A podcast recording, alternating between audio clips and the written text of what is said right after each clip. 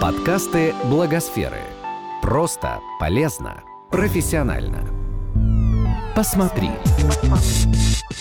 В эфире наша рубрика «Посмотри», и сегодня мы расскажем о фильме «Школа номер один». Прошло 15 лет после захвата заложников в Бесланской школе номер один во время торжественной линейки, посвященной началу учебного года. Террористы потребовали признать независимость Чечни и удерживали школьников, их родителей и учителей два дня.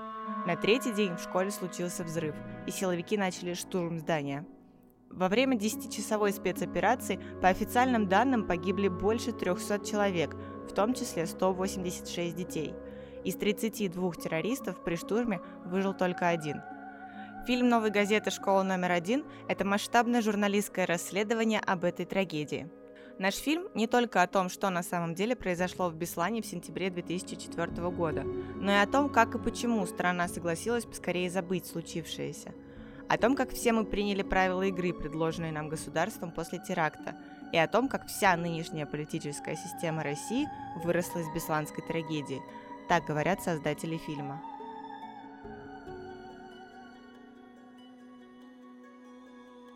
Главные вопросы, которые поднимают герои фильма «Школа номер один» – зачем спецназ из огнеметов и гранатометов стрелял по спортивному залу, в котором находились заложники?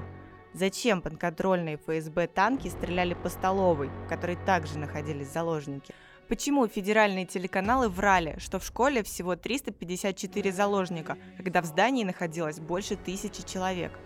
Почему Кремль отказался вести переговоры с террористами и как события в Беслане повлияли на общественное сознание россиян?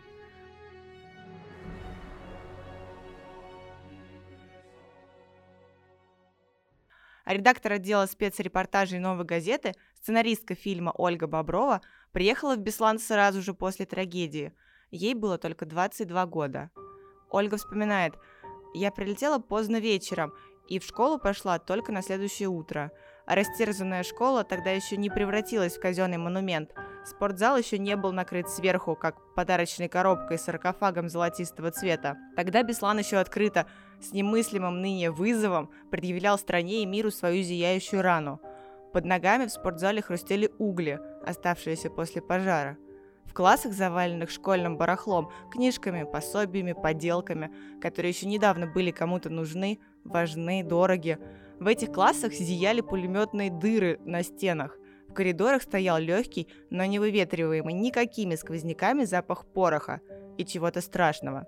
Чего-то, что с каждым днем проступало все отчетливее, хотя Беслан уже практически съехал из центральной информационной повестки.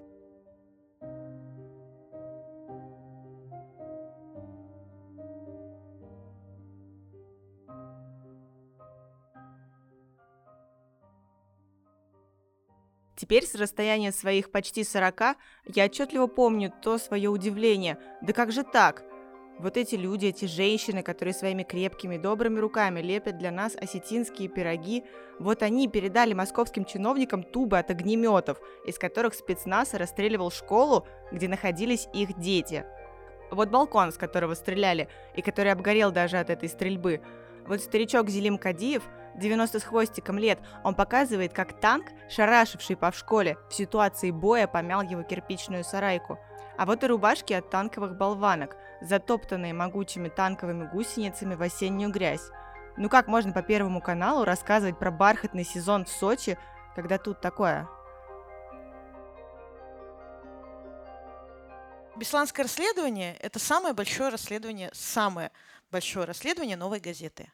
Я в «Новой газете» ну, чуть подольше, чем Беслан. И все, все то время, вот, которое, которое я в газете, это, это был Беслан. Каждый год мы к этому возвращались. Первое время, первые годы там вообще ну, вот была штаб-квартира, в которой мы жили. Курпункт там был где-то около трех лет. Uh-huh. Да, и вот все эти три года мы туда мотались. И, как я уже говорила, мы без конца каждый год. И когда был повод, мы к этому возвращались. И никогда бесланская тема не обретала такого резонанса, не а, уж скажу так э, прямо, не э, отзывалась э, в обществе с такой силой, как этой осенью, когда Беслану уже 15 лет. И я хочу сказать, мне, конечно, горько, дико, но радостно от этого, да, что мы заставили говорить о Беслане миллионы. И я надеюсь, что не только в России.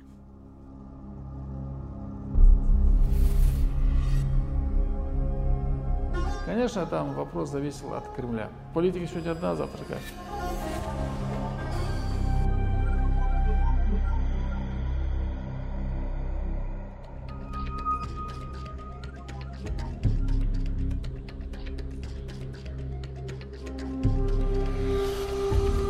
Народ должен быть в безопасности.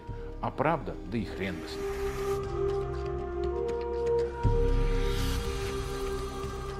Мне бояться нечего, я пенсионер, все спустили на тормозах.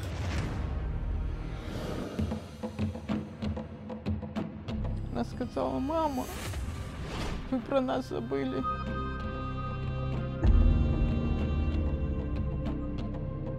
Нужно непосредственно предпринять какие-то действия, чтобы не повторился второй Норд-Ост.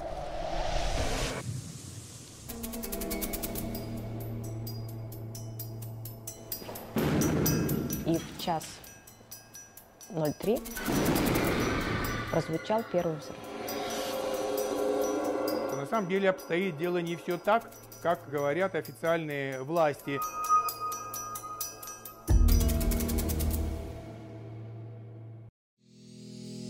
Этот подкаст создан с использованием средств гранта президента Российской Федерации на развитие гражданского общества, предоставленного Фондом президентских грантов.